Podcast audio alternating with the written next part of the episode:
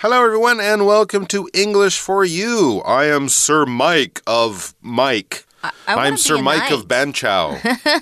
Banchow, Banchow. Is that one of the That's one of the knights? Oh, I don't think so.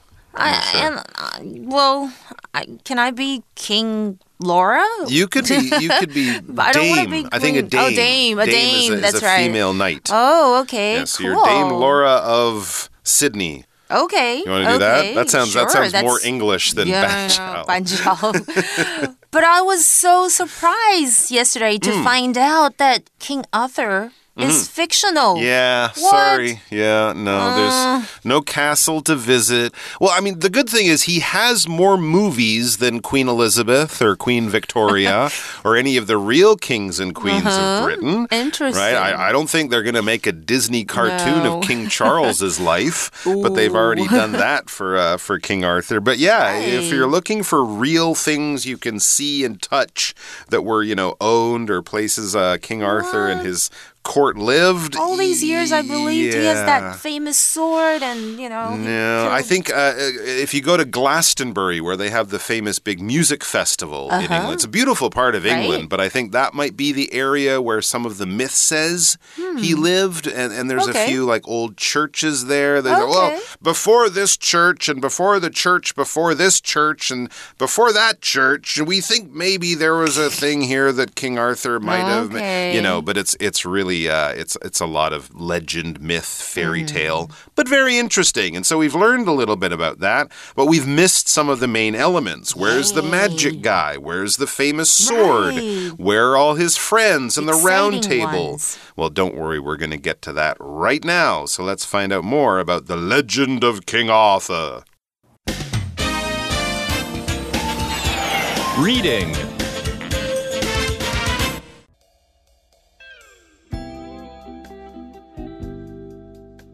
The Legend of King Arthur.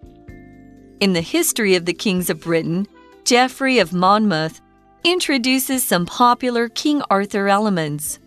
These include the characters Merlin the magician and Arthur's father, Uther Pendragon. The history of the kings of Britain has the story's famous sword, too, Caliburnus, also later called Excalibur.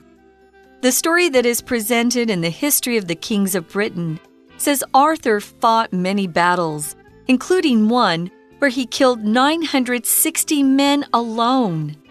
He defeated the Anglo Saxons, but was killed by his nephew, Mordred, while also killing him. Some later stories say that Arthur was taken to Avalon, a sort of heaven. Other tales appeared later on. One version says that Merlin put Caliburnus in a stone. Only the rightful king would be able to pull it out, and that was Arthur. Another version introduced the Knights of the Round Table and their stories. Some of these famous knights include Lancelot, Gawain, Bedivere, Percival, and Galahad. While King Arthur was possibly not real, his story constantly evolves and lives on today. All right, so yesterday we learned that apparently King Arthur lived in the 4th and 5th century. We only heard about him first in the 8th or 9th centuries, hmm. and it was only in the 12th century that this Genry- Geoffrey of Monmouth, a real writer, a real historian, actually started to write down some of his story. And let's go back to Geoffrey because he not only told us about King Arthur, but many of the other famous things that we still connect or associate to this legendary king. It says In the history of the kings of Britain, Geoffrey of Monmouth introduces some popular King Arthur elements.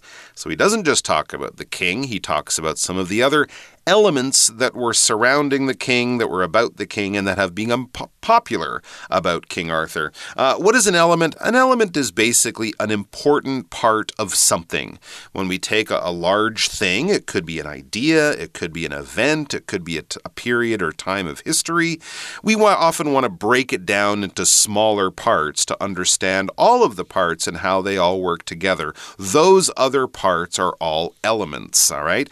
I often think of a, a party having many elements. You need food, you need music, you need need drinks, you need entertainment, you need to invite the right people, you need to have it in a cool, interesting place.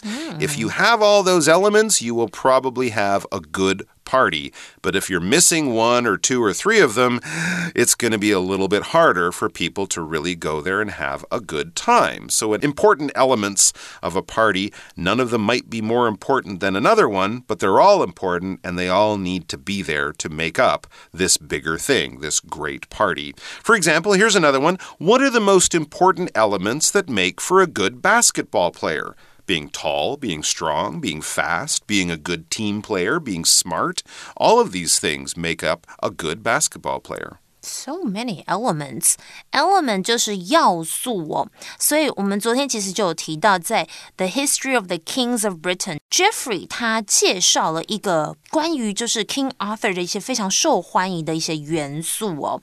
So, what are some of these popular King Arthur elements? Mm, well, often with a story, some of the other big elements are the other characters in the story, right? We can't really think of Batman without thinking of the Commissioner Gordon and a good bad guy and a, you know, a girl to rescue and all that other stuff. So the other characters often are big elements in a good story. And the same is true with King Arthur. These include the characters Merlin the magician and Arthur's father, Uther Pendragon.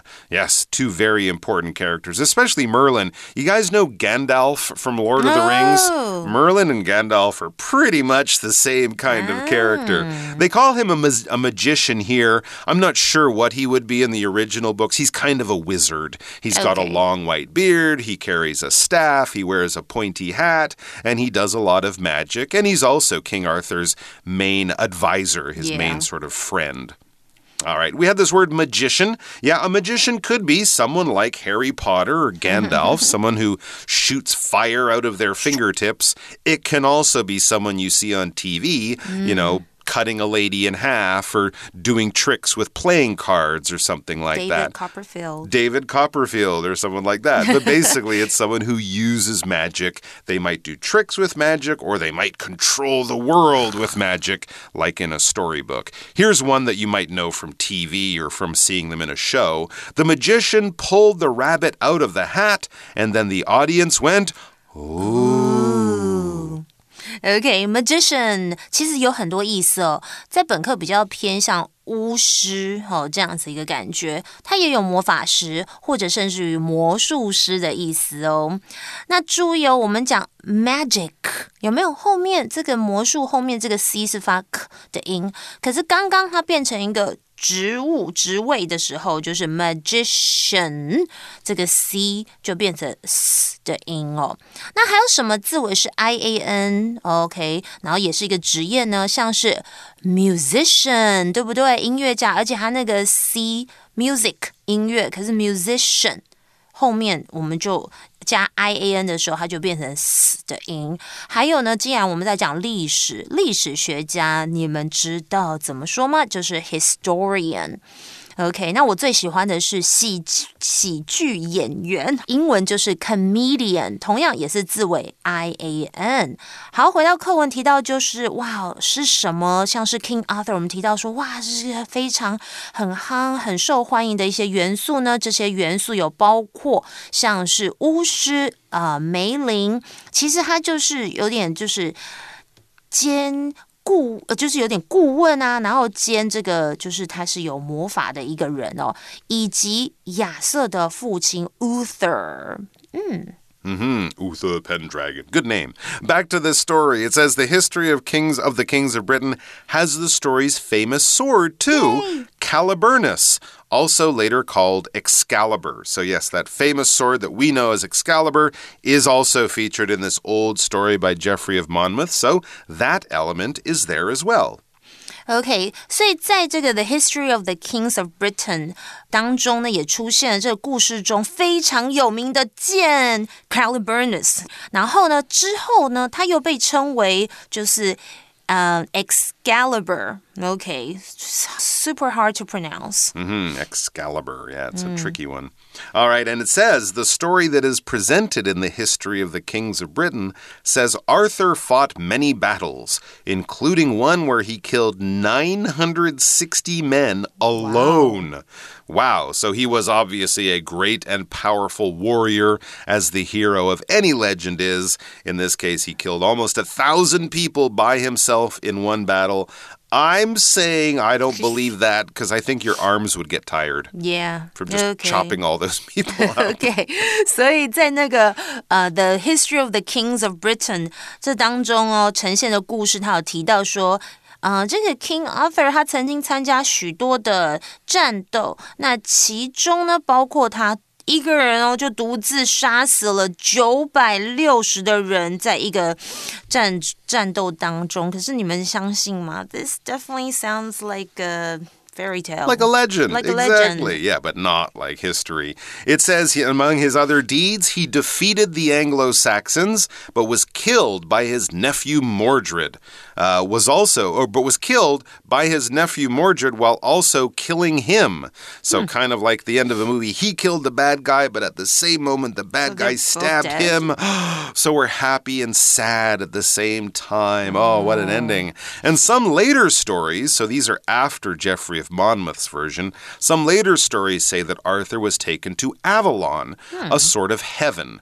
This was the kind of place that great warriors would go after dying heroically in battle. They would go off to Avalon. Yeah, and heaven is basically the place you go when you die if you're good. It's kind of paradise. It's a wonderful, magical place, kind of like Disneyland, but with free candy. It's going to be so good. You don't want to leave there. Everyone's happy. No one gets sick, and you live forever uh, with all of this wonderful stuff around you. That would be heaven or paradise. And of course, different religions will have different versions of this too. Here's one you might have heard of Viking warriors had a heaven, which they called Valhalla, where I think they fought and drank and ate food and lived the ultimate Viking life. 嗯，OK，所以呢，他是打败了这个 Anglo-Saxons 的人哦， 但是他被他的侄子 Mordred 呃杀死，同时哎也杀死了他，哇，听起来就是有点有点就是激烈，也有点感伤的一个 ending 哦。但是后来的有些故事说到提到喽，这里 some later stories say，这里的 say 是写着或者是显示。这个 Arthur 被带到了一个类似天堂的地方，Avalon。天堂我们可以用 heaven 这个名词来表示，或者它也有天国的意思。在口语当中也常常用来表示哇，非常美好的地方，就宛如天堂一般的美哦。For example, the view from the mountaintop was like heaven on earth，就是山顶上的景色简直人间天堂啊。 All right. Then it says other tales appeared later on. So even after Geoffrey and hundreds of years, and even until fairly recently, mm-hmm. people have still been writing different versions of the King Arthur story. So other tales appeared later on. One version says that Merlin put Caliburnus or Excalibur in a stone, right? The sword in the stone. I That's think the one I like. that's the that's the name of the Disney version, the mm-hmm. cartoon version of this story. So these are many different tales, many different stories. That's basically what a tale is. When we say a fairy tale, we're saying a fairy story, a story about fairies and magical creatures. Let me tell you a tale of what happened to me today. It's a slightly older version, right? You know, so you might say, "Oh, my friend told me a funny story." Yeah. You probably wouldn't say, My friend told me a funny tale, but you could read it somewhere, and it is a word that you should be aware of. But the good thing is, it just means story. For example, no one believes the boy's tale of seeing a dinosaur living in the woods nearby. I think we would call that a tall tale, or a story that's hard to believe. Tale 其实就是故事啦，像是童话故事就是 fairy tale。但是通常我们会在写作当中才会用这个字，一般口语就是 story。So I'm gonna say something funny though. I heard a tale. It's a funny tale that if you wear mismatched socks, you'll have good luck all day. Really? Okay, that's just an example sentence. Okay，所以其他的故事呢，随后也出现哦。那之后就是 later on，那其中一个 version 一个版本是提到说，这个哇，Merlin 他把这个我们讲到的 Caliburnus，就是这个。插在一个石头当中，石中剑就是我小时候真的很爱听的一个故事。 So in this tale, this version of the tale of King Arthur, the sword was put in the stone. Yeah. Mm-hmm. Why would you put a sword in a stone, you may ask? Good question. And then it says only the rightful king would be able to pull it out. And that was Arthur. So it was a test, basically. Hmm. All the strongest most powerful knights would come and they oh they pull on the sword. Oh, i'm gonna be the king. Oh, i've been working out for months. Oh, and they can't pull it out because it was held there by some kind of magic until the chosen one king arthur came along to pull it out. Another version introduced the knights of the round table and their stories. You mentioned that yesterday mm. right? His assistants his warriors these noble knights of the round table. What is a knight? Well i said he's a noble warrior warrior. That's kind of what they were. They were warriors who were maybe not related to the king, but they would be sirs, they would be lords, they would own land, have money, live in castles. And according to the stories, they lived by this code of protecting the weak and, you know, fighting for goodness and justice and right and that kind of thing. The actual reality was that many of these were just terribly angry, vicious people with swords Oh, who run around stealing things and Oh, no. kidnapping women and doing horrible things. But in the storybooks, they were supposed to be these perfect, honest warriors who protected the country and the poor and the innocent from danger and stuff like that. For example, the knight pulled out his sword and ran at the dragon, shouting, For the king and St. George! That would probably be in a tale, not in a history. Yeah. Rightful 就就是合法的、正当的，这是一个形容词。那大家如果有看到时钟剑哦，就知道只有真正的国王才能把就是这个剑给拔出来哦，天选之人。OK，那再来呢？刚刚他说另外一个呃，就是。呃，就是他说那个人呢，其实就是可以拔出来的人是谁呢？就是 King Arthur。那另外一个版本呢，呃，则是引入了这个圆桌骑士，OK，我也听过圆桌武士，是不是？还有他的故事，其其中的这个 knight 就是呃古时候时期的欧洲的骑士。注意哦，它的拼法前面有个 k，but it's silent，所以 k 是不发音的哦。For example, my roommate is such a chivalrous knight. He always opens doors for me and brings me tea when I'm feeling down. So that's just an expression to say he's a gentleman. OK，所以刚刚有提到的圆桌武士呢，其实呃骑士呢就是。King Arthur 身边的心腹啦，那这个圆桌的象征就是在这个圆桌前，所有的人是不分贵贱，一律平等，所以它也有团结的意思哦。 All right, let's meet some of these knights of the round table. It says some of these famous knights include Lancelot, Gawain, Bedivere, Percival, and Sir Galahad. Yeah, they would all be sirs. We could actually say Sir Lancelot, Sir Gawain. Uh, if you're a knight, you would be a sir, but these were their names. These are what we know them as, the, the names that they come to us from the story. It says, well, King Arthur was possibly not real. His, con his story constantly evolves and lives on today. Yes, that's very true. That's a good thing about the story. Since it isn't totally stuck in the facts and history, we can kind of change it and play with it and enjoy it in different ways as time goes by. It's always being changed or it constantly evolves. To evolve is to change over time, and things like, well, stories and animals and creatures, we are constantly changing a little bit all the time. Constantly meaning all the time, without stop, never ending.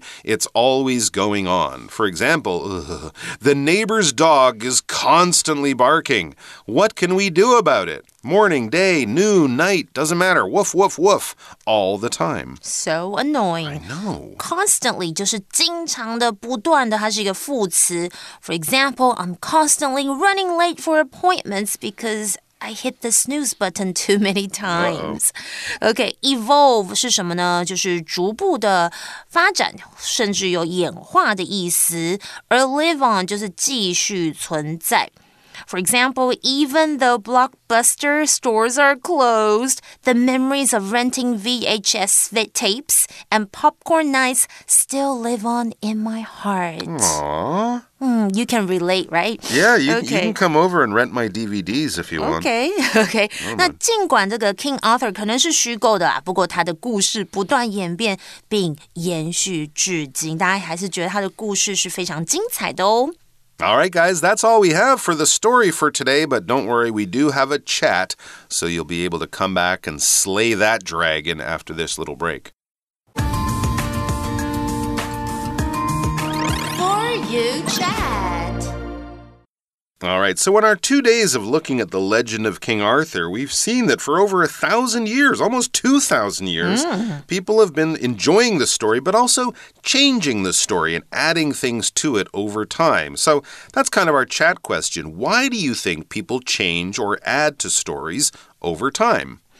Well, I think that people change stories over time because it's human nature to embellish and add drama to make them more interesting. Yeah, mm. and plus, I think as time goes on, memories fade and mm-hmm. Details become hazy, so it's natural for people to fill in the blanks with their imagination. That's a really good point. Also, stories are often uh, sort of just a reflection of what we're worried about or what we're thinking about, right? So, as times change and people face different challenges, often the stories kind of change to match that, to match the people who are reading them and enjoying them at that time. So, that's a good thing about them. They're constantly evolving, which is kind of cool. All right, guys, that's all the time we have. So, go out there, get yourselves a copy of one of the many versions of Oh, King Arthur's right. story. Give it a give it a good watch or a read, and mm-hmm. I'm sure if you wait a couple of years, there'll be another one coming along. So mm-hmm. definitely check one of them out because they've been entertaining people for more than a thousand years. It can't be bad. Vocabulary review. Element. There are pop art elements in this artist's style, but her work is still very unique. Magician. Tommy was really excited to see the magician pull a large rabbit out of his hat. Heaven. Some people believe that if you are good in life, you'll go to heaven after you die. Tale. My grandfather told me a tale about three little pigs and a big bad wolf. Knight. The knight fought bravely against the dragon in order to save the kingdom. Constantly. Matt is constantly working. He won't even take a break for 15 minutes. 智慧小补帖。 Version Rightful. Evolve